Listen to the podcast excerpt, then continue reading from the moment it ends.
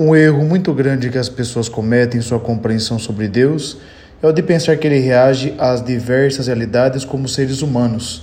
Ele não responde com terror aos erros humanos, mas com amor e um amor que ressignifica, que restaura.